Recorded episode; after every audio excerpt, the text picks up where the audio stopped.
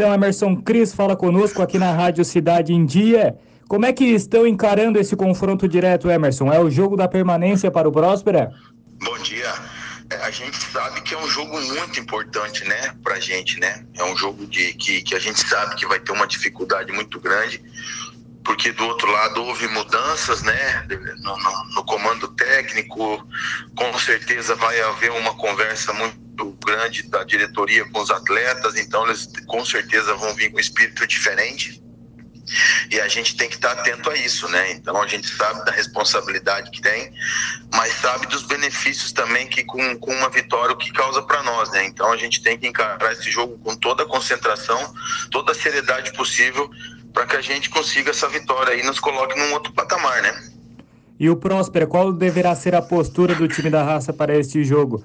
Enfrentou dois adversários, podemos dizer, com dois adversários de B e A de Campeonato Brasileiro, e agora enfrenta um, um adversário do mesmo nível, podemos dizer, né? Então a expectativa é propor mais o jogo nessa partida?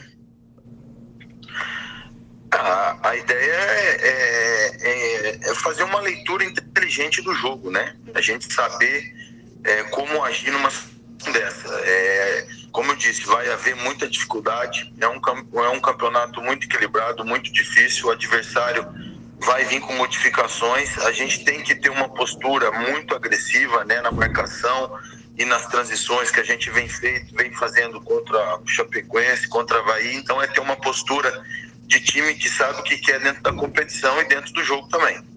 E referente à escalação, Galhardo iniciando a lateral direita deve ser a única mudança? É, o Galhardo é um jogador experiente, né? E nessas horas aí a gente sabe que a experiência conta. Ele é um jogador que tem contribuído bastante com a nossa equipe. É, Para início de jogo, com certeza ele vai, ele, ele vai estar em campo. A gente sabe que ele não tem condições para suportar os 90 minutos, mas é um jogador que pode somar bastante. E, e desfalque só o Hiroshi e o Laz, então?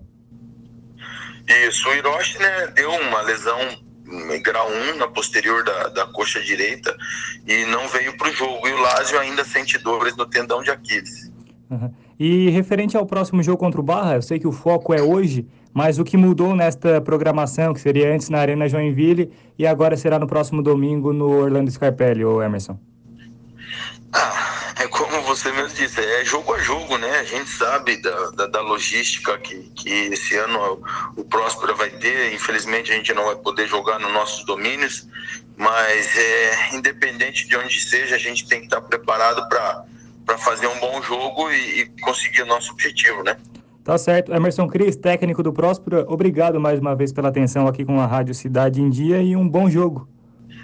Muito obrigado, eu que agradeço aí a oportunidade e espero que a gente consiga esses três pontos para o nosso torcedor aí, para nós dentro da competição também.